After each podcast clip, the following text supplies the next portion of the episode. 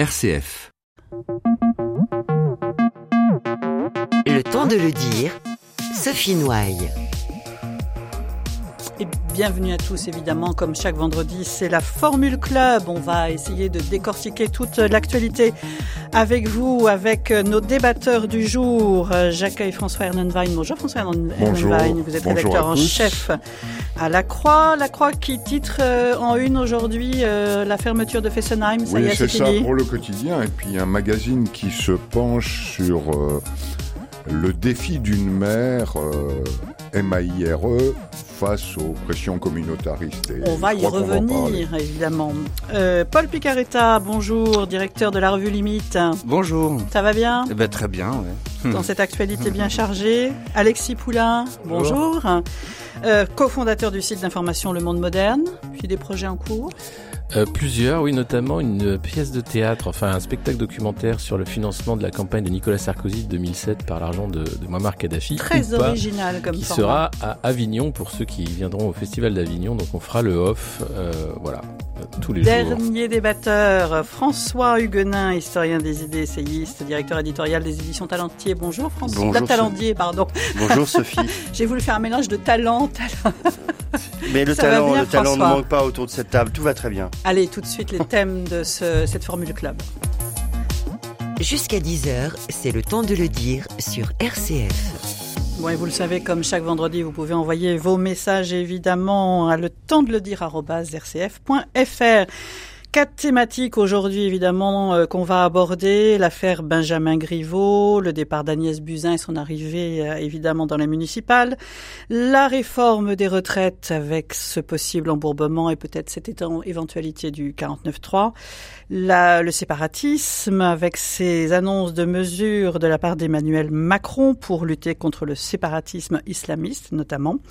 Et évidemment, le coronavirus avec son impact possible sur l'effet de la croissance sur l'effet pardon sur la croissance mondiale. On va commencer par l'affaire Benjamin Griveaux euh, sans s'apesantir euh, sur euh, l'affaire en elle-même, mais c'est signe de quoi, François Ernenwein, cette affaire Benjamin Griveaux? Bah, Ça marque une dégradation déjà bien amorcée de la vie politique française, à mon avis.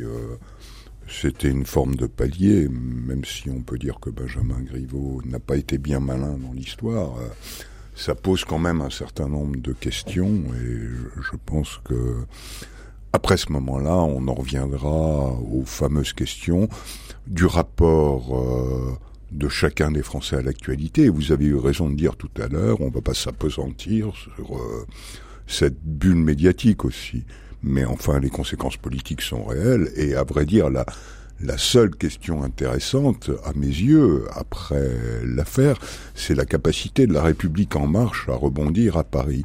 Et sur ce plan-là, euh, je crois que j'ai été assez bluffé par cette capacité à installer une nouvelle candidate. Euh, qui a commencé sa, sa nouvelle campagne assez efficacement et dont on peut dire que cette euh, capacité du président de la République à mettre un peu d'ordre dans sa boutique et à s'engager dans la campagne par la force des choses. Voilà, et à s'engager dans la campagne présidentielle marque quand même que les ressources de la République en marche sont pas complètement épuisées, même si cette affaire est un caillou dans son dans son jardin. Alexis Poulain, vous êtes d'accord? Mmh, Pas tout à fait. Moi, je pense que là, euh, on a euh, bah, déjà. alors oui, certes, il a clore la bulle médiatique, la parenthèse euh, sur la, politique euh, en dessous de la ceinture, parce que ça c'est terrible, et puis tout a été dit, euh, donc respect de la vie privée, rien d'illégal n'a été fait, et ça c'est pas de la politique, hein, c'est une attaque, et la loi et la justice suit son cours.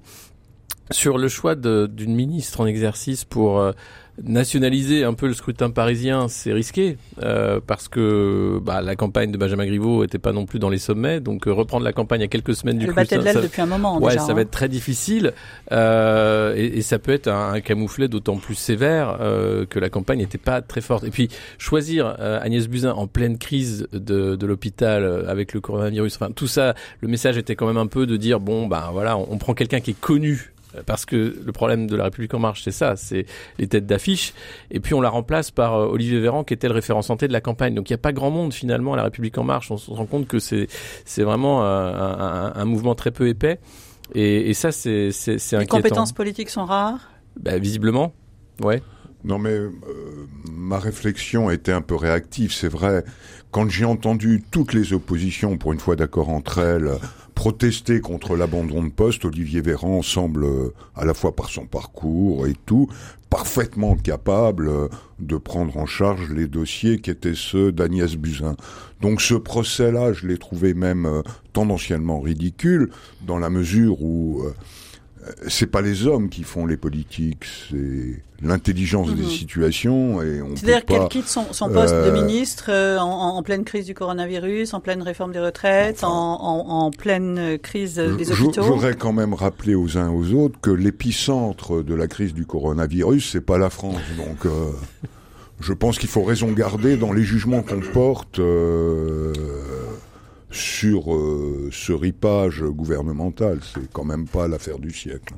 Paul Picaretta. Oui, non, bah, sur cette histoire, tout d'abord sur Griveaux, bah, tout a été déjà dit. Moi, ce qui me paraît le plus euh, choquant, c'est de créer un précédent, c'est-à-dire que voilà, à partir de moment, à partir de ce moment-là, il y a une nouvelle référence et lorsque vous êtes euh, pris la main dans le sac, vous devez démissionner, peu importe ce que vous avez fait, que ce soit légal, pas légal. Est-ce que cette histoire du respect de la vie privée, est-ce qu'il y a une limite au respect de la vie privée quand la raison d'État est là?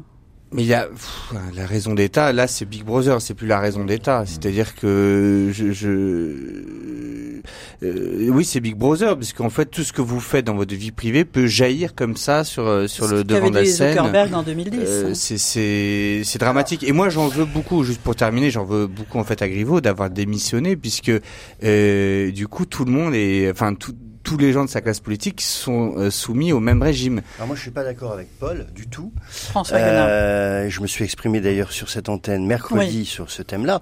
Je suis pas d'accord du tout. Euh, là, on brandit euh, la vie privée comme une sorte de mantra absolu. attention, bien sûr, le revenge porn est absolument scandaleux. C'est puni par la loi et ça, j'espère que ceux qui ont été à l'origine de ça seront punis. Mais quand même, qu'est-ce que ça révèle? Ça révèle que un ministre en exercice s'est fait prendre la main dans le sac Comme pour un, adolescent. un adolescent. C'est les adolescents aujourd'hui. Oui, pas. Je voudrais finir. on, ne, on ne peut pas dire que c'est que de l'ordre du privé. Quand quelqu'un est aussi immature dans sa vie d'être humain. L'homme n'est pas n'est pas saucissonnable entre vie privée et vie publique. On va pas me faire croire que quelqu'un qui est aussi immature peut être véritablement un ministre de la République. Et ce qui est grave, c'est qu'aujourd'hui, on a, on a passé un palier. C'est-à-dire que les gens avaient déjà une très mauvaise euh, opinion de la classe mmh. politique. Mais enfin, quand un gars fait ça, on sait un palier supplémentaire qui est qui est franchi, et je pense que c'est très grave. Et la bonne la bonne chose qu'a faite Benjamin Griveaux, la seule, c'est de démissionner parce que au moins il a compris que pour les Français, c'était pas admissible de faire un truc pareil quand on ambitionne d'être maire de Paris. Oui, le problème, je, je, pense que ça n'est pas à lui de décider de démissionner. Parce mais que c'est mais, non, parce c'est un homme responsable. Je, je trouve ça très prétentieux. tu euh. changes les règles du jeu en démissionnant, c'est-à-dire que tu dis, bah les règles du jeu, c'est moi qui vais les fixer, je décide de démissionner ou pas. En fait, c'est à Macron de décider, c'est au gouvernement et c'est accessoirement aussi aux gens Ce qui de demander la démission. Hein, ça. Oui, ça, bon, on saura pas. C'est aussi aux il me semble, aux citoyens de demander la démission d'un ministre, etc. C'est encore pire, parce que ça, c'est le lynchage. je préfère qu'il, je préfère qu'il démissionne de lui-même. Parce que demander aux gens qui, qui, demandent la démission d'un gars, c'est c'est un tribunal populaire. Et ça, j'en veux pas. Non, mais, à mon avis, on peut simplifier l'équation. D'abord, on peut dire qu'on peut être euh, un excellent ministre avec des mœurs douteuses. Ça n'a rien à voir. Euh, effectivement, Dominique Strauss-Kahn, euh, son dossier est lourd. Il a été un ministre de l'économie correct on va dire les choses comme ça. Le, fond du problème pour les personnes publiques, c'est pas le contrôle, mais je pense que chacun d'entre nous, et c'est même vrai pour les journalistes éditorialisants, si vous faites la leçon à la terre entière, si vous expliquez ce qu'est le bien, le mal, si vous guidez l'action des uns et des autres, c'est même vrai des journalistes, ça nous impose quand même d'avoir des comportements à peu près cohérents avec ce qu'on dit, la morale qu'on propage. Et ça, c'est je vais faire un témoignage personnel. Comme rédacteur en chef éditorialisant à la Croix, il y a des pratiques que je m'interdisais parce que je les trouvais contradictoires avec euh, la position qui était la mienne, d'écrire des choses, d'expliquer à mes lecteurs, en tous les cas, ce qu'il fallait penser d'une chose, la manière dont il fallait se comporter. Donc je pense que tout personnage public doit se tenir à, évidemment, l'homme est faillible. C'est, je discute pas de ça. je ne, je ne prétends pas à une forme de perfection, mais enfin un minimum de prudence, c'est quand même le commencement de la sagesse. Alexis. Oui, bah, et puis euh, bah, si, si, si se retire, c'était aussi, euh, je, pense, pour euh, des raisons familiales. Il n'a pas envie non plus de faire vivre ça à sa famille parce qu'il n'est pas le seul impacté dans, dans, cette affaire. Donc respectons la, la, la décision de, de l'homme et qui n'a rien fait d'illégal. Il faut le rappeler encore une fois. mais, mais ce qui est condamnable et, et effectivement qui doit pas être un précédent, c'est cette façon de faire de la politique. On peut pas l'accepter. Mais quand on est un homme public, la responsabilité ne s'arrête pas à la légalité. Non, bien sûr, bien sûr bien sûr, mais, mais, mais, mais, la morale, chaque, après. C'est pas une question de morale. Euh, encore une fois. Alors si c'est pas une question de morale, c'est une question de C'est une question de, c'est une question d'être euh, digne, de dignité. C'est-à-dire que euh, si on avait appris que Monsieur Griveaux trompait sa femme, tout le monde s'en fout.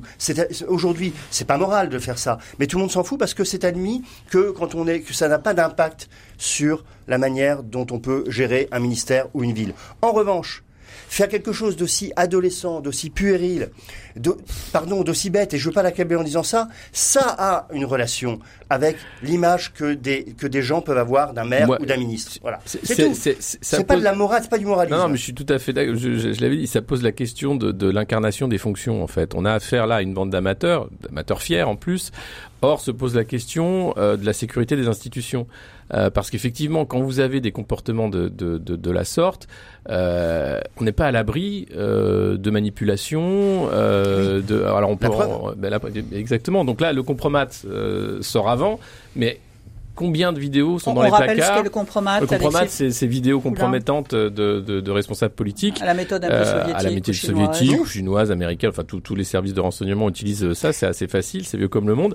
Et ça permet de faire chanter, en fait. Euh, et, et, et c'est extrêmement dangereux une fois que la personne est élue, parce que là, on peut faire ce qu'on veut euh, de, de, la personne en disant, attention, si ça, ça passe pas, la vidéo va sortir. Euh, donc euh, la, la, question de, de la, la, la sécurité des institutions se pose effectivement quand on a affaire à des ministres de cette piètre qualité-là. Oui, puis sur le compromat, on peut supposer. Moi, la première chose que je me suis dit, c'est s'il démissionne juste pour ça, parce que c'était quand même ce qu'on s'est tous dit, c'est pas grand-chose. C'est que derrière, il y avait autre chose. C'est-à-dire qu'il y a, peut-être des beaucoup plus des, des gros dossiers. Et, euh, et, voilà, un ministre ne démissionne pas pour ça normalement. Enfin, c'est-à-dire que c'est pas grand-chose. On peut trouver ça ridicule, adolescent, tout ça, très bien, mais mais c'est pas suffisamment gros pour démissionner. Donc normalement, il y a, à mon avis, le fond chanté avec des, des choses beaucoup plus impactante peut-être d'ailleurs, euh, pardon pour le mot impactant, euh, euh, compromettante euh, euh, pour la République en marche et pas seulement pour pour Griveaux. Donc, mais ça on le sait pas, on est d'accord, Paul. Non, mais on, le sait pas, c'est une supposition. François Ernenwein, est-ce qu'on on, on, serait, comme le dit Éric Dupont-Moretti, aujourd'hui dans une espèce de transpercence? Alors il a il a inventé ce mot, hein, ce néologisme, de dictature de la transparence. Mais euh, la transparence, c'est ambigu. C'est à la fois en démocratie, euh, dans des démocraties apaisées, une condition de l'avancée. La transparence des comptes publics, ça a été un progrès, etc. Euh, tout, tout, tout le mouvement de la démocratie depuis des années vers plus de transparence, c'est une demande légitime des citoyens. Après, où va se nicher la curiosité? Le voyeurisme, c'est pas la transparence c'est la différence. Donc euh, là-dessus, et euh, j'ai été sensible à votre remarque, euh, même si ça fait cinq minutes ou dix minutes qu'on en parle. Passons rapidement là-dessus. Ce... Non, mais on est tous ambigus par rapport à ça. Évidemment, tout ça. Parce que personne n'est blanc comme neige. Non, mais bien sûr. Mais oui, mais la question, c'est quand on a un rapport à l'actualité, au débat, mettons à distance tout ce qui relève un peu de la manipulation, des coups tordus, etc. Et parlons des défis réels qui concernent nos sociétés. Mais alors, il y, a un défi réel qui a été mis sur la table et il y a eu une confusion totale des genres. C'est-à-dire que les premiers discours de la majorité, quand la, la vidéo est sortie, ont été pour accabler les réseaux sociaux. Et dire qu'il fallait absolument. Ça a été unanime. Hein. Oui, non mais une réaction unanime. Réaction unanime. Il y a une réaction et, caste, hein. réaction totalement stupide parce que ça n'a rien à voir avec les, les, réseaux sociaux, ça n'a rien à voir avec le contrôle ou la législation d'Internet qui est déjà extrêmement légiférée. Mais il y a un agenda. Les réseaux sociaux, on est responsable de ce qu'on y met. Mais bien sûr, mais la, loi est, est, bien faite. On, on, vit dans une démocratie libérale où les lois sont bien faites. Il n'y a pas besoin de les revoir. Ce qui me fait peur aujourd'hui, c'est que euh, la majorité aujourd'hui est en train d'avancer un agenda de censure à pas cacher avec la loi Avia sur les discours de haine qui est un faux pour euh, mmh. une censure des réseaux sociaux. Avec cette fois-ci encore, on veut en finir avec l'anonymat en ligne, mais l'anonymat en ligne, il est, il n'existe pas déjà. C'est du pseudonymat. Une atteinte aux libertés individuelles. Mais complètement, complètement, qui devrait nous faire peur parce qu'on on veut la transparence d'un côté euh, pour les citoyens lambda en disant il faut absolument tout savoir d'eux. On a des plateformes internationales qui ne font pas de la transparence. L'algorithme de Facebook, c'est une boîte noire. Vous n'allez pas savoir comment l'algorithme va, va changer. En revanche, Facebook et Zuckerberg étaient à Munich à la conférence de sécurité avec euh, tous les chefs d'État pour dire euh, faites des lois pour censurer davantage. Nous, on est prêt à collaborer. En France, d'ailleurs, euh, Facebook travaille avec le gouvernement pour pour faire de, la mmh. surveillance de masse. On Cette surveillance de masse, elle doit nous inquiéter et cet agenda de censure doit nous inquiéter on en se tant souvient que citoyen. de ce qu'avait dit Zuckerberg en 2010, hein, comme quoi la protection de la vie privée n'est plus la norme sociale. Bien sûr, mais, mais c'est le business de Facebook, de la vente de données. Il a besoin de vos données. François je voudrais rappeler euh, à vous qui le savez sans doute, mais éventuellement à d'autres, que Facebook a une relation parfaitement ambiguë avec les fake news, par exemple. Mais complètement. Euh, eux prétendent euh, participer au contrôle de ce qu'ils diffusent sur leur réseau, mais en même temps euh, leur logique d'audience promeut sans cesse les provocateurs et il y a une rémunération publicitaire liée à l'audience mmh. dans la logique Facebook. Donc euh, ils sont au minimum schizophrènes dans leur discours. C'est qu'on peut acheter, à partir du moment où on paye pour diffuser des fake news, Facebook vous laisse diffuser des fake news parce bah, que vous avez payé. Et, et, ce qui est terrible, c'est qu'au niveau européen, il y avait eu un, un groupe de travail euh, sur la malinformation et les fake news, et on faisait venir dans ce groupe de travail Facebook, Google euh, et tous les autres qui sont responsables de, du problème. On peut pas régler le problème. Euh, enfin, aujourd'hui, quelle on est la stratégie On peut les forcer à sortir de leur ambiguïté. On peut hein. déjà les forcer à payer des impôts, même pas, ça on n'en est pas capable. Mhm. Et puis ensuite, que, que dit Mark Zuckerberg? C'est pas à moi de faire les lois. Donc faites les lois. Mais euh, on verra ce qui se passera au niveau européen euh, par rapport à ça. Mais voilà, moi, sur ce moment Griveaux, c'était extrêmement inquiétant de voir comment tout de suite euh, on tapait à côté et on voulait absolument mettre la censure là où il n'y avait pas en fait conséquence, à, débattre de ça. Conséquence évidemment du départ de Benjamin Griveaux, le catapultage d'Agnès Buzyn donc à, la mairie de Paris. Est-ce que les, les, cartes sont rebattues, Paul Elle n'y est pas encore à la mairie. Hein. Non, non, non, non, pas, pardon, au municipal, allez, à la campagne.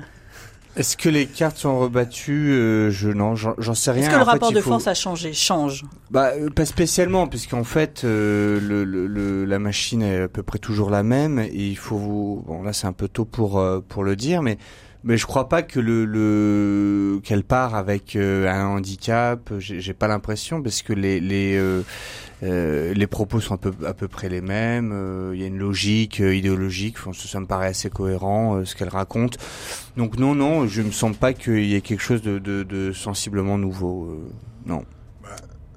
François Ernenwein. Peut-être la nouveauté, c'est la campagne Griveaux, même avant les sextapes, patinait tellement que.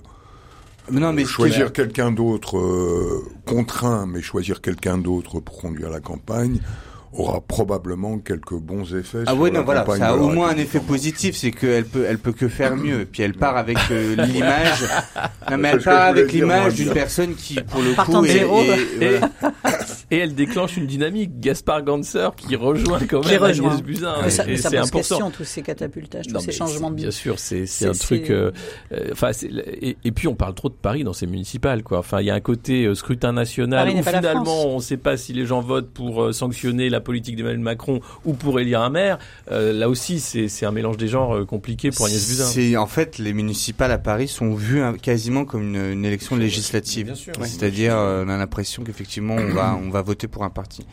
D'ailleurs, les gens votent plus beaucoup de, non, de gens non politisés, j'ai l'impression, votent plus pour les partis politiques que pour les personnes, parce qu'en fait, comme les programmes sont très techniques quand même, euh, le, le, les gens se rabattent sur un sur un, un vote de, de, de, parti quoi. Oui, puis on a on a des personnes qui n'ont pas eu vraiment à part la maire sortante d'expérience euh, de terrain municipal très très très forte. Donc effectivement, du coup, euh, c'est un sondage c'est un sondage national qui n'est pas sans risque pour Emmanuel Macron. Allez, on poursuit. Jusqu'à 10h, prenons le temps de le dire sur RCF.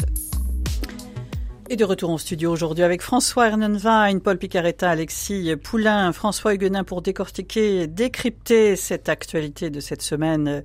Et bien au-delà, la réforme des retraites évidemment occupe tous les écrans, tout, toute la presse et aussi euh, chaque individu avec cet embourbement que l'on voit euh, au fur et à mesure, peut-être cette éventualité du 49.3. Paul Picaretta, qu'est-ce qu'il est Qu'est-ce qui se passe voilà, avant, avant, de parler du 49.3, je, je voudrais revenir euh, sur les réseaux sociaux. Et après, promis, je réponds à votre question.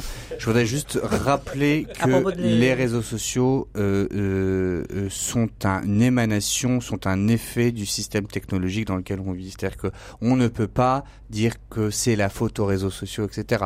Les réseaux sociaux sont simplement l'émanation d'une idéologie qui est l'idéologie de la technologie, qui est là depuis euh, 50, 60, 70 ans. Paul Picaretta, on y met, tout, tout, à l'heure je le disais, on, on, on, y met ce qu'on veut sur les réseaux sociaux. Mais moi je ne crois pas du tout qu'on y met ce qu'on veut en fait. Tout ça, c'est tout, tout ramener à la responsabilité individuelle, c'est vraiment une utopie. Non, euh, euh, euh je, je, quelque part, je ne choisis pas d'exposer ma vie publiquement. Là, dans mon smartphone, il y a des choses privées. Euh, j'aimerais qu'elles n'y soient pas, et pourtant elles y sont. Euh, J'aimerais qu'elles n'y soient pas.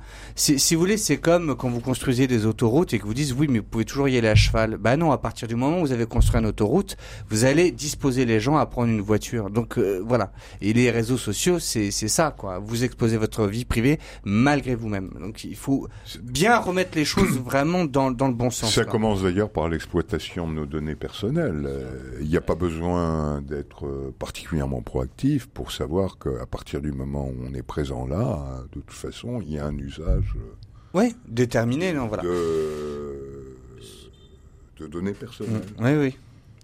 Allez, on parle de la réforme. Le, 49.3, bah donc la grande technique de. On entend chaos, on entend ornière, on entend euh, inqualifiable, guerre de euh, tranchées. Oui, c'est ça, c'est une guerre de tranchées. La grande donc technique, c'est 40 000 amendements. La France insoumise, voilà, présenter 40 000 amendements pour qu'ils soient, euh, pour, enfin, pour scléroser le, Amendements le débat. et sous-amendements. Et, oui, je sais plus combien de sous-amendements un nombre incalculable. Il faudrait en fait des semaines, je crois, pour arriver à, tout lire et à tout travailler. Donc, le, je crois que la stratégie de la France insoumise, c'est, euh, enfin, du moins de l'opposition, c'est de c'est de pousser le gouvernement à passer un 49-3 et de pouvoir dire ensuite, vous avez vu, c'est le gouvernement qui euh, ne fonctionne que par un 49-3.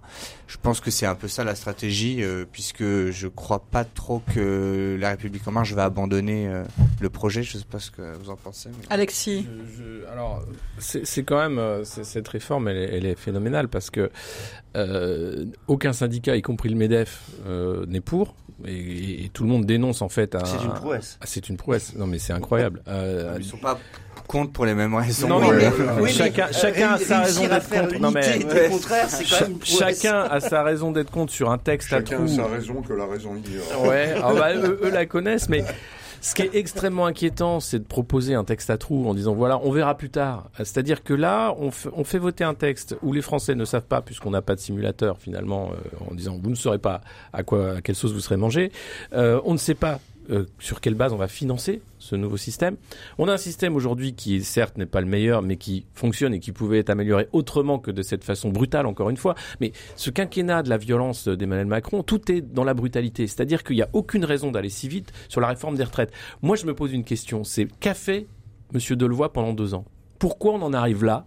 Alors que ça devait être justement, on refaisait le dialogue social autrement, on arrivait à la concertation en amont et on arrivait avec un texte où tout le monde était d'accord. C'est tout l'inverse qui se passe. On a une grève qui est la plus longue qu'on ait jamais vue. Euh, on a à peu près tous les corps de métier qui sont touchés et on a une majorité qui est incapable de défendre un texte qu'elle ne connaît pas et qui fait semblant en disant mais on doit le faire. avec une espèce d'urgence, avec une urgence à la conférence de financement d'être. Donc la question qui se pose c'est pourquoi pourquoi vouloir aller si vite? Pourquoi vouloir faire cette réforme dont personne ne veut? François Guenin. Oui, euh, vous connaissez ma, ma, passion de jeunesse pour le droit public. Je voudrais quand même rappeler euh, l'utilité du 49.3, euh, qui n'est pas un, non plus un, quelque chose d'atroce. C'est pas l'article 16 de la Constitution. Hein, c'est pas l'élément dictatorial complètement de la Constitution. Enfin, c'est un passage en force. Non, oui, c'est fait. Justement, le 49.3 est fait justement dans des cas normalement exceptionnels, notamment quand il n'y a pas de majorité. Donc, donc des cas qui sont absolument pas le cas actuel. C'est-à-dire que si aujourd'hui euh, le gouvernement faisait passer sa réforme en utilisant le 49.3, ce serait en plus de l'échec total de cette réforme, ce serait en plus euh, une, atteinte grave à nos institutions parce que ce serait utiliser euh, une, bombe de 500 kilos euh, pour aller faire un petit trou dans un mur pour planter un tableau. Voilà, c'est ça en fait. Donc ça serait serait la démonstration absolue que le président et le gouvernement euh, n'ont même plus la capacité d'utiliser les institutions comme il faut les utiliser. Donc moi, ça m'inquiète beaucoup, si vous voulez. Aujourd'hui, il est évident qu'il faut et on ne peut pas utiliser le 49.3 pour faire passer en forme cette réforme, vu vu le contexte social euh, qui la conteste. Ce serait une aberration et ce serait encore plus fragiliser. Alors, ce serait encore plus fragiliser nos institutions. Ce serait encore plus créer de la confusion politique dans notre pays et ce serait vraiment la, pire des choses qui pourraient arriver euh, à, à, ce gouvernement. François Ernenwein, est-ce que la, la voie parlementaire est encore possible? Ben, il faudra, si on veut une loi, il faut bah, passer par le Parlement. Il, vaut mieux. Donc, euh, bah, euh, oui, non, mais... mieux, il vaut mieux là. Vaut mieux continuer. Est-ce qu'on brandit cette éventualité du 49.3 bon, Oui, mais il y a un jeu de rôle là tenu par les uns et les autres, ceux qui s'opposent en poussant le gouvernement au 49.3 mmh. et le gouvernement cherchant, avec de bonnes raisons, je pense, comme l'a dit à l'instant mon camarade euh, François, de reculer sans cesse le recours. Dans la logique qui est là, on voit quand même venir le 49.3 gros comme une mmh. maison, parce que au bout d'un moment, il faudra bien avancer et les stratégies d'opposition, la multiplication des amendements, des sous-amendements, ont leurs effets sur le calendrier parlementaire. Donc, euh, je pense qu'on y viendra au 49.3. Alors, sur le fond, euh, effectivement, je suis d'accord avec ce que vient de dire François finir comme ça, c'est en remontant le fil, montrer toute l'inexpérience, toute la mauvaise gestion. Une image pitoyable de la classe politique. Non, pas de la classe politique, excusez-moi, là du gouvernement. C'est le gouvernement qui, c'est le gouvernement qui veut conduire une réforme, et euh, ça prouve une chose, c'est que la politique, on peut le déplorer, mais c'est aussi un métier, en tous les cas, un art de la manœuvre. Et ce qui a manqué singulièrement au gouvernement dans cette histoire de réforme des retraites, parce qu'on peut estimer à la fois que euh, le système à point en termes de justice sociale peut marquer une avancée, on peut estimer aussi que l'équilibre des comptes euh, des caisses de retraite n'est pas de la gnognotte. Sur les deux sujets, le gouvernement a été légitime à vouloir réformer.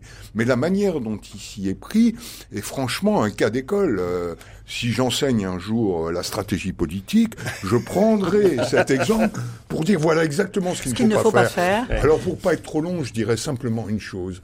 On voit là aussi à l'œuvre les contradictions et les jeux de rôle à l'intérieur de du, de l'exécutif. Pour être très clair, le président de la République n'avait qu'une ambition, réformer les retraites.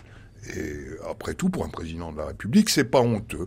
Le Premier ministre, qui avait besoin d'exister, qui avait besoin d'être droit dans ses bottes, d'être euh, le clone euh, annoncé euh, d'Alain Juppé, son mentor, a éprouvé le besoin d'introduire la dimension comptable à la réforme en retirant au gouvernement le soutien des syndicats réformistes.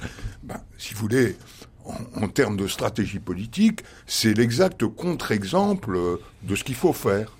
Paul Picaretin. Euh, Il y en a beaucoup qui ont déjà claqué la porte. le risque, c'est de de quoi De vider le, le, parti? Non, moi je pense qu'ils tiendront comme ça en fait sur cette ligne euh, qui est assez cohérente. Elle est, elle est malgré tout, c'est-à-dire que. que bah oui, non mais euh, Emmanuel Macron de toute façon était déjà comme ça avant d'être président. Euh, on se souvient de la loi travail, etc. Il est passé en force, 49-3 pour la loi il travail. Le voulait pas, il le voulait pas pour la loi travail. C'est Valls qui lui a imposé. Oui. Bon, enfin en tout cas, il, il se coltine l'image de quelqu'un qui écoute peu les émotions des syndicats, les émotions populaires et il suit son idée. Bon, à mon avis, il ira comme ça jusqu'en 2022, même pour le prochain euh, projet de loi, euh, enfin enfin quel qu'il soit. donc voilà, pour moi c'est très cohérent et puis et, et en plus il il est soutenu par des gens qui quand même ont beaucoup beaucoup d'ambition politique, même si euh, ne sont pas forcément des grands hommes politiques, il y a de l'ambition derrière. Et euh, donc voilà, non, je sais pas, c'est très cohérent.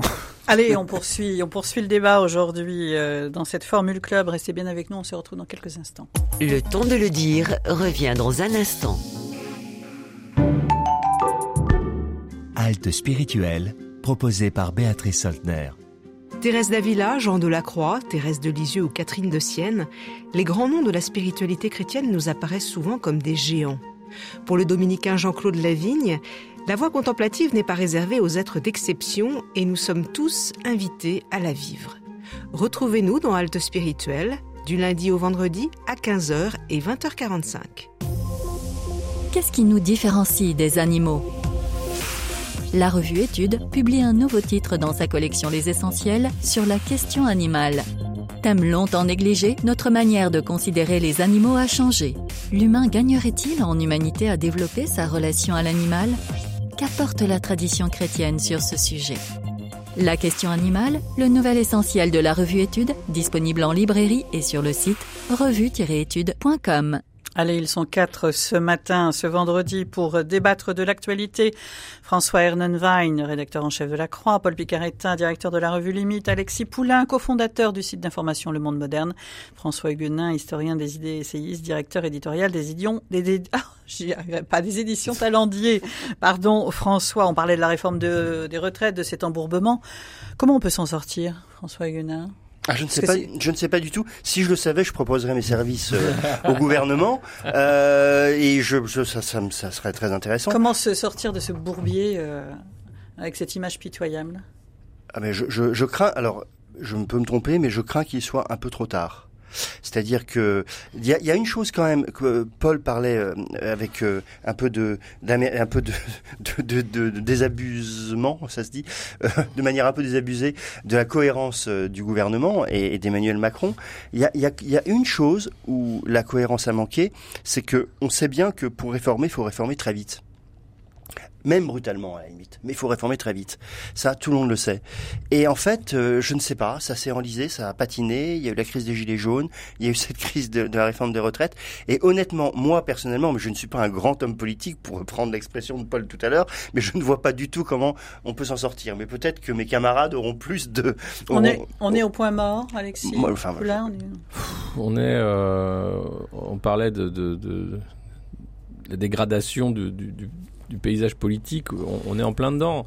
Euh, on est là dans, dans un débat qui n'a pas lieu d'être finalement. Si, si, ce, si, si, les partenaires sociaux sont contre, si au Parlement, euh, heureusement que le Parlement, on a euh, un groupe d'opposition qui fait son travail, parce que c'est pas que de l'obstruction parlementaire, c'est faire son travail en fait de, de, de, lutter contre un texte qui est stupide. derrière, il y a la question qui se pose des, de la Ve République, de dire c'est pas possible de filer les clés du pays à un seul humain qui va tout décider et faire n'importe quoi pendant cinq ans. C'est pas ça la démocratie, c'est pas ça la République. Donc euh, la question se pose des institutions, je pense. Si on veut sortir un peu de ça. François Ernenwein. Euh, sur le tableau général, on peut trouver déplorable qu'on en soit arrivé là. Et j'ai essayé d'expliquer dans la stratégie de l'exécutif ce qui ne fonctionnait pas. Conseilleur n'est pas payeur, donc je vais me garder de euh, d'avancer beaucoup plus loin. Mais la vision prospective que j'ai des choses, et éventuellement l'intuition que j'ai, je ne vois pas dans la situation actuelle comment le gouvernement pourrait s'épargner le recours au 49.3. C'est déplorable, c'est déplorable pour toutes les bonnes raisons que François Huguenin a dit tout à l'heure, mais il y viendra vraisemblablement. Mais l'avantage comparatif, enfin, ou euh, la petite décimale de l'opération, c'est que par rapport à l'opinion publique, il pourra donner le sentiment d'avoir mis un terme au chaos. Et ça, euh, enfin dans les, réactions épidermiques euh, de l'opinion, euh, ça joue un rôle. Un gouvernement, naturellement, les gens attendent de lui qu'il fasse œuvre de décision, qu'il ait des choix tranchés, etc. Et là, contraint notamment par la vague d'amendements et de sous-amendements, la majorité fera ce qu'elle avait dit qu'elle ne ferait pas, c'est-à-dire euh, vraisemblablement recourra à l'article 49. Alors, je suis d'accord avec Hollande, je, suis, je suis d'accord à ce que à ce que dit François à, un codicile près, euh, mais qui est important, c'est que oui, ça peut marcher euh, en, en recrédibilisant un gouvernement, à condition qu'il n'ait pas au préalable perdu toute considération et toute légitimité dans la population. Or, c'est ça, c'est ça pour moi où, où, nous sommes dans une situation très compliquée, c'est que je crains que même ça ne suffise pas, parce que c'est vrai que c'est un argument classique des politiques de la cinquième, en disant, attendez, regardez comme on est, comme on est musclé, hein, on, c'est, la chienlit, on fait le 49-3. On sort de la chienlit. Sauf que quand on sort de la crise des gilets jaunes et de cette, et de cette euh, vague de, de, de grève, euh, donc qui est la plus grande qu'on ait connue depuis je ne sais quand, euh, je ne sais pas si ça peut on peut renverser hmm. euh, le, le, le, balancier dans l'opinion avec un truc qui peut apparaître juste comme un gadget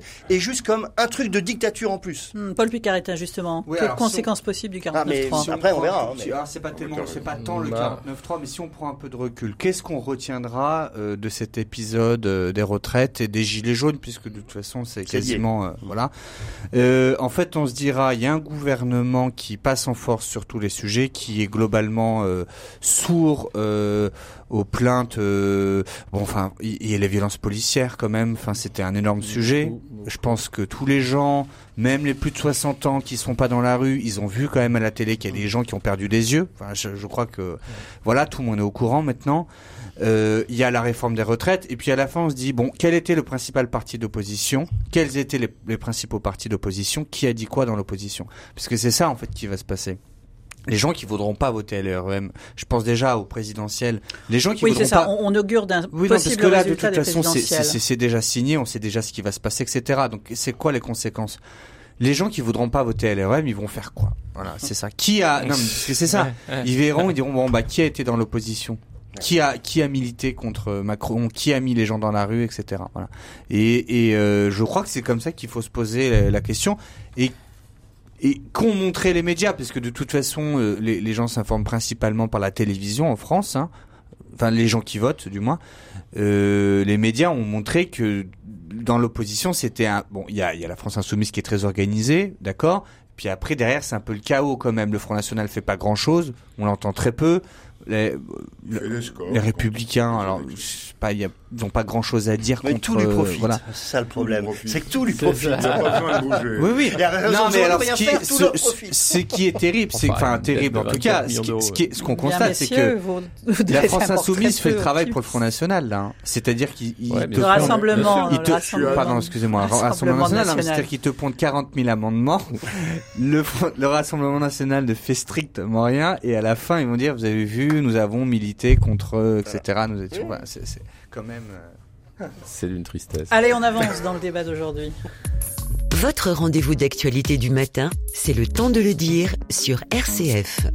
Allez, toujours avec moi en studio, François Hernan Wein, Paul Picaretta, Alexis Poulain, François Huguenin. Vous avez suivi sans doute, messieurs, le déplacement d'Emmanuel Macron à Mulhouse pour annoncer donc une partie de, de, ces mesures, de ces mesures contre le séparatisme islamiste, des mesures stratégiques euh, qui sont l'expression de cette reconquête républicaine. Euh, François Ernenwein Mais je, je, suis pris un peu à contre-pied parce que depuis le début de ce rendez-vous euh, mensuel, je me vois contraint de dire du bien de la politique d'Emmanuel Macron, ce qui est quand même pas ma pente la plus naturelle. Mais très franchement, très franchement, j'ai regardé d'assez près ce qu'a dit le président de la République, quelles étaient les intentions, les équilibres de son discours. Euh, je, pense qu'il fallait marquer le coup. Il a marqué le coup à un bon endroit. Le seul reproche que je lui ferais, mais c'est une coquetterie de journaliste, c'est d'avoir préféré déjeuner avec les policiers et non pas avec les associations. Mais ça, c'est une coquetterie de commentateurs. Mais sur le fond de la politique proposée, j'ai pas grand-chose à dire. Accompagné de toutes les prudences oratoires sur il ne faut pas diaboliser les musulmans, remettre dans le jeu le Conseil français du culte musulman sur la question du rôle des enseignants, etc. Ça me et paraît des être le signe d'une prise en compte euh, des dangers de la radicalisation et du séparatisme, et je préfère de loin le mot séparatisme au mot communautarisme. Voilà. Donc je pense que Et je le redis pour que ça soit bien clair, je pense qu'Emmanuel Macron, en l'affaire, a bien agi. Alexis Poulain. Euh, oui, enfin, c'était remettre sur la table des, des, propositions qui étaient déjà là hein, pour certaines, et puis avancer un peu avec ça en disant euh, c'est un problème. Il y, avait ces 150 quartiers, euh, voilà, qui ont fait sécession de, de la République, soi-disant, qui sont aux mains effectivement de, des, des, islamistes.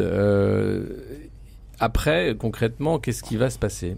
Est-ce que euh, la République va récupérer ces 150 quartiers? Est-ce que la suppression, par exemple, du dispositif ELCO euh, au niveau de l'enseignement mm. va changer quelque chose? Ben Non, parce que c'était déjà dans les cartons, en fait. Donc tout, tout, tout, est, tout est encore une fois... Alors, en discours, il est très fort. Euh, restera sur, sur les actes. Et puis, euh, toujours cette volonté de changer un peu la, la, nomenclature et dire on va plus parler de communautarisme, mais de séparatisme.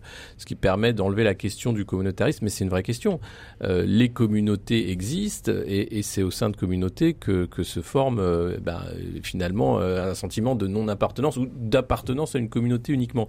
Et un vrai débat sur ce que serait l'identité, c'est d'être c'est-à-dire qu'on peut être et français et musulman, évidemment, et, c'est bien là euh, ce qu'il faut arriver à faire, c'est dire il n'y a pas, pas de de communauté plus forte que l'autre, et il va falloir faire communauté nationale parce que c'est ce qui manque cruellement aujourd'hui.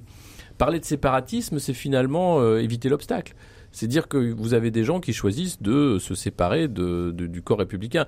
Mais cela, comment les réintégrer?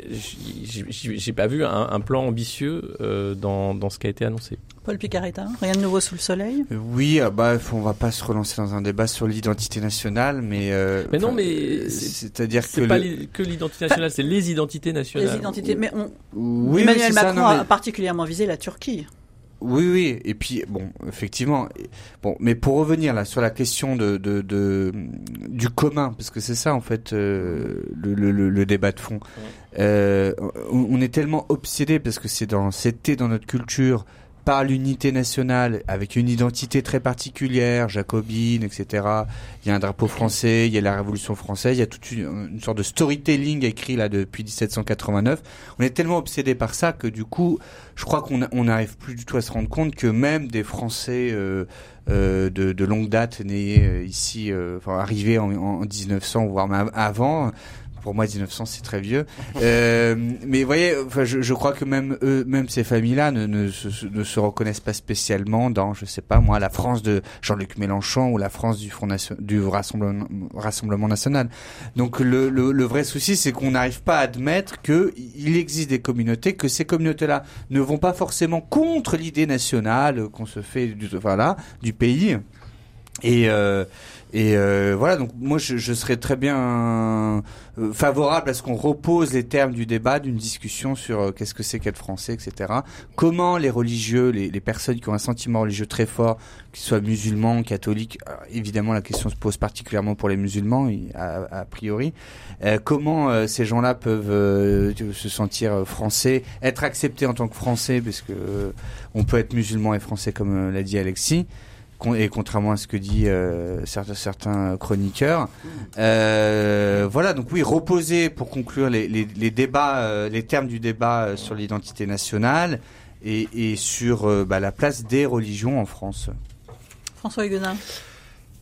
Non, je trouve que effectivement le discours de Macron a été plutôt a été plutôt bon et mais il est très bon en discours. Alors euh, du coup non mais du coup ça du coup ça on, commence à être un peu lassé parce que on se dit super mais on, on la politique c'est pas uniquement passer le grand oral de l'ENA euh, chaque euh, chaque semaine. Euh, cela dit dans son discours il y a quand même une chose que je qui m'a qui titillé que j'aurais partagé avec vous euh, c'est cette petite phrase où il dit euh, les lois de, des religions ne doivent pas être supérieures aux lois de la République. Ça ne veut rien dire. Les lois des religions, ça ne veut rien dire. Les lois du christianisme, ça fait quand même belle durette qu'elles n'ont pas du tout euh, l'intention d'être supérieures aux lois de la République. Les lois de l'islam, oui, oui, mais c'est justement ça, c'est le sous-entendu. Oui, mais alors, on parle après, de alors euh, on, on, est, on est, on, on abandonne communautarisme, on, abandonne communautarisme pour séparatisme. Ok, donc déjà on ne sait plus tout à fait si on parle de la même chose. Je suis plutôt d'accord que le mot est meilleur, mais enfin, sauf que ça trouble le langage. Et après, on a un discours où l'islam politique, pas l'islam des musulmans euh, qui sont qui sont qui n'ont pas de volonté politique avec l'islam que l'islam politique est un problème, et puis après, tout d'un coup, on repart dans une bonne diatribe euh, contre les religions qui ne sert à rien. Enfin, je veux dire, il euh, n'y a, pas les religions. Il euh, n'y a pas en France les religions dans un panier où on a le christianisme, le judaïsme et, l'islam. Ce n'est pas vrai. Donc, il faut arrêter avec ce genre de... Il y a, des ambiguïtés. C'est toujours, toujours le problème avec Macron, c'est trop brillant et trop brillant pour être honnête. Donc, à un moment donné, on sait. Ah, Alex, c'est trop brillant pour être honnête. Donc on sait plus de quoi exactement de quoi on parle. Euh, donc moi je trouve aussi ce discours à 80% est très bien, mais je me dis so what?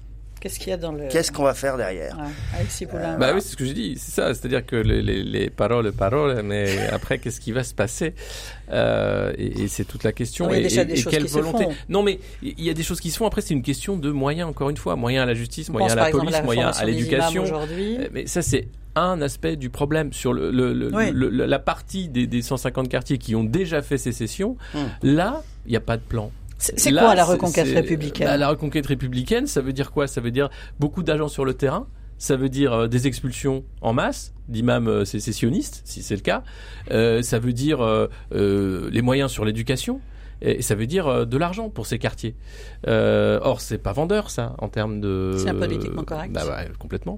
Donc, si vous voulez faire de quoi, de mettre de l'argent dans les quartiers, ça fait un peu islamo-gauchiste. Bah, complètement. Donc, vous arrivez là-dessus en disant bon, alors voilà, on va récupérer ces quartiers, mais il va falloir pour ça investir massivement dans ces quartiers, euh, et puis investir aussi massivement sur les moyens sécuritaires. C'est-à-dire, euh, vous devez mettre des forces de police de proximité qui vont être là au jour le jour pour changer l'image de la police, pour euh, arrêter avec les trafics, parce que la base aussi, elle est là on fait sécession parce qu'on a une économie parallèle qui est telle qu'on n'a pas besoin d'emplois. On est encore dans ces territoires de non-droit. Bien sûr, mais complètement. Et là, il n'y a pas de plan. Et la justice est désarmée, c'est-à-dire que euh, vous pouvez sortir le, le caïd du quartier, il va sortir pendant 3, 5 ans euh, avant de revenir euh, et, recommencer ou commencer ailleurs.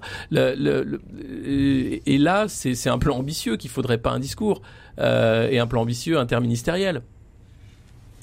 François ah, moi, moi le, sentiment que j'ai, c'est tout le problème des annonces. Effectivement, on a collectivement raison de poser la question des effets.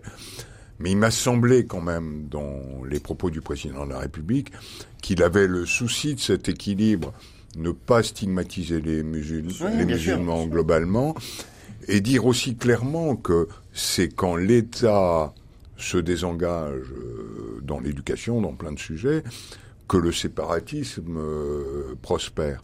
Mhm. Donc, euh, on peut déduire que logiquement, s'il est cohérent avec lui-même, ça le conduira à faire des efforts en direction euh, des zones concernées. Et moi, je, je pense que c'était très utile de poser cette question-là parce que dans ce qui nourrit l'extrémisme à l'extrême droite, ah ben, eh bien, c'est le constat mmh. qu'il y a des endroits où les choses ne vont plus. Et effectivement, et c'est ça qui est vraiment très important, c'est que euh, au-delà des, discours, et effectivement, et cet équilibre du discours, moi, me va très très bien. Euh, parler de l'islam euh, et ne pas stigmatiser les musulmans, c'est très très bien.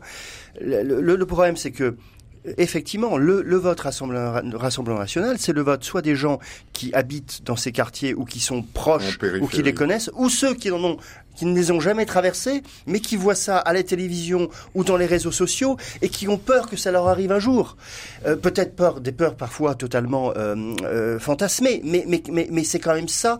Et donc, tant que la République n'aura pas ne mettra pas les moyens politiques et humains, et ça, ça a un coût, aussi, euh, pour euh, régler un certain nombre de problèmes dans les quartiers qui sont exclus de la République euh, et, des lois de la République, eh bien, on n'enrayera pas cette progression continue de l'extrémisme politique en France. Paul Picaretta, pour conclure sur ce sujet. Bah, il y a deux questions. Il y a celle de l'islam et celle de la, de, des violences. C'est-à-dire que c'est deux choses différentes. On dit il y a des problèmes en banlieue. Il y a la question de l'islam, oui, mais c'est-à-dire que tous les gens en banlieue ne sont pas des musulmans. Bien sûr, et tout est confondu du coup. Et toutes les personnes qui font sécession ne le font pas au nom de l'islam, elles le font parfois euh, d'un point de vue culturel tout simplement.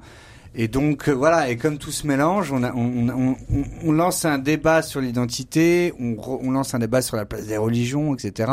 Effectivement, en faisant comme si euh, le, il y avait un problème avec les catholiques. Alors aujourd'hui, attendez, je voudrais dire quand même un truc.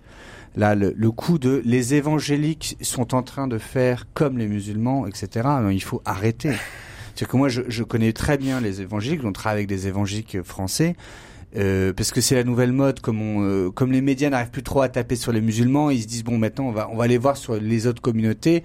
Ils ont trouvé les évangéliques, ils se disent ah bah tiens ça tombe bien, Bolsonaro est évangélique, donc on va faire comme si les évangéliques allaient faire sécession aussi, etc. Enfin bon, euh, ça n'a absolument rien à voir. C'est aussi une manière de, de, de, de, donner le, de rendre le débat confus. Oui, complètement. Voilà de faire comme si aussi voilà c'était le problème c'était le fondamentalisme etc alors effectivement les évangéliques sont quand même assez des gens assez convaincus etc hmm. mais mais mais ils ne font pas sécession quoi. Et puis il y a différentes euh, modes dans les différents courants. Voilà différents courants enfin c'est une nébuleuse pas non plus comme ça. Non mais les évangéliques en France il y a un courant. Enfin c'est en France, un courant en France et ce, courant il concerne des gens très typés très marqués on sait qui c'est. Hmm. c'est clairement pas des gens qui font sécession vraiment alors effectivement ils sont euh, assez fidéistes, comme on disait autrefois, c'est-à-dire qu'ils ont euh, euh, la foi est quasiment au-dessus de la raison. C'est un problème religieux et pas politique. Voilà. Mais si, enfin, pour l'observateur de la laïcité, c'en est un parce que c'est extrêmement un mouvement extrêmement prosélyte et, Alors, c'est parfois sectaire. Ouais. Et parfois sectaire.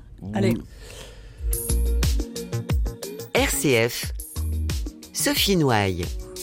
Allez, le temps de le dire avec sa formule. Euh, aujourd'hui, club euh, pour l'actualité avec François Ernenwein, Paul Picaretta, Alexis Poulain, François Huguenin. Un mot sur le coronavirus avec son impact possible sur euh, la croissance mondiale. Hein. le FMI a, a sonné un peu l'alerte sur une possible euh, sur un possible ralentissement de, de, cette croissance. Et puis euh, réunion aujourd'hui, euh, ce matin d'ailleurs, avec autour du ministre de l'économie et des finances, avec différents responsables d'entreprises.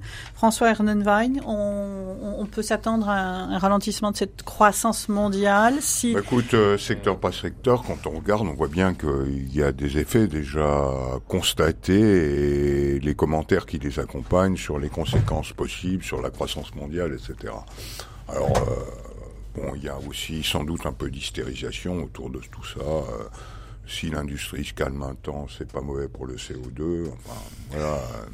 Faut arrêter aussi de croire que, enfin, non, parce que là, concrètement, on vend moins d'ordinateurs. Enfin, c'est ça. Hein. c'est le numérique surtout. Moins de voitures le numérique est touché, le, le numérique et l'automobile. L'automobile. Donc euh, c'est sûr qu'après avoir fait un, un an de grandes manifestations sur la nécessité de produire moins et autrement, Bon, c'est dommage. Et de toute façon, euh, tous les collapsologues avaient dit, euh, la plupart des, des collapsologues disent, il va y avoir un effondrement il est probable que cet effondrement soit subi. Donc euh, il y avait déjà des gens qui disaient il y aura les retours de, certaines maladies euh, euh, de masse. on a voilà tout ça ça a été prévu hein, les maladies de masse etc.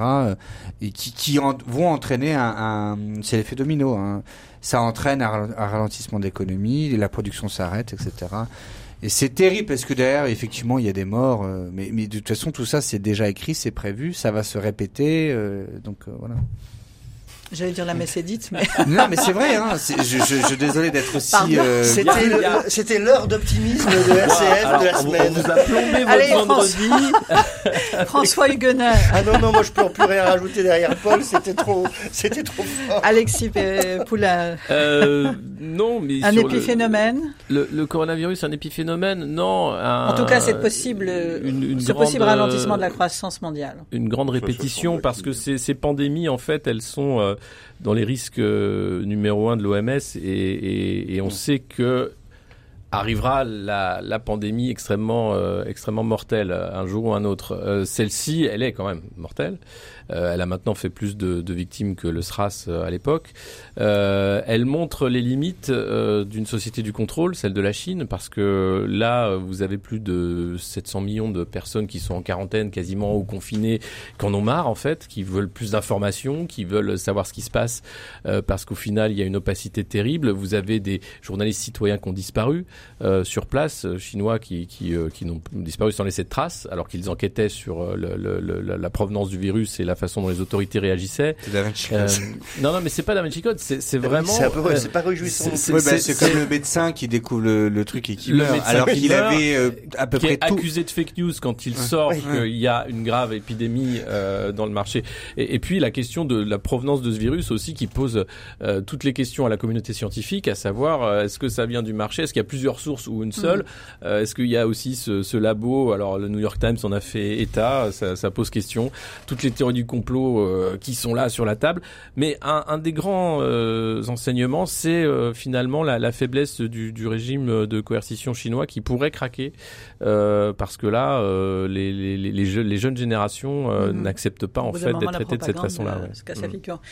Vos coups de cœur, vos coups de gueule. Coup de gueule d'abord, François Nonvine, rapidement. Euh, ben, euh, je me tourne vers l'Allemagne, un, un, pays que j'aime beaucoup, et, et, je me pose des questions quand même sur euh, la capacité des Allemands de se mobiliser contre la résurgence de pulsions extrémistes et notamment l'extrême droite. Cet attentat de Hanau, évidemment, qu'on évoque. Donc euh, là, euh, je dis à mes amis allemands, euh, comme vous, êtes, vous venez d'être concernés, bougez-vous un peu. François Huguenin, rapidement. Corinne Maziero, une euh, actrice de cinéma, m'a appris quelque chose. Je sais maintenant que le cinéma français est dans les mains de bourgeois hétéro-catholiques blancs de droite. Donc je pense que je suis un, grand, un grand producteur de cinéma français. Allez, on n'aura pas le temps. Vous aurez tout le temps la prochaine fois. Merci à tous. Merci à Pierre-Henri. Merci à Catherine. Et je vous retrouve quant à moi le 2 mars. Très bon week-end sur RCF.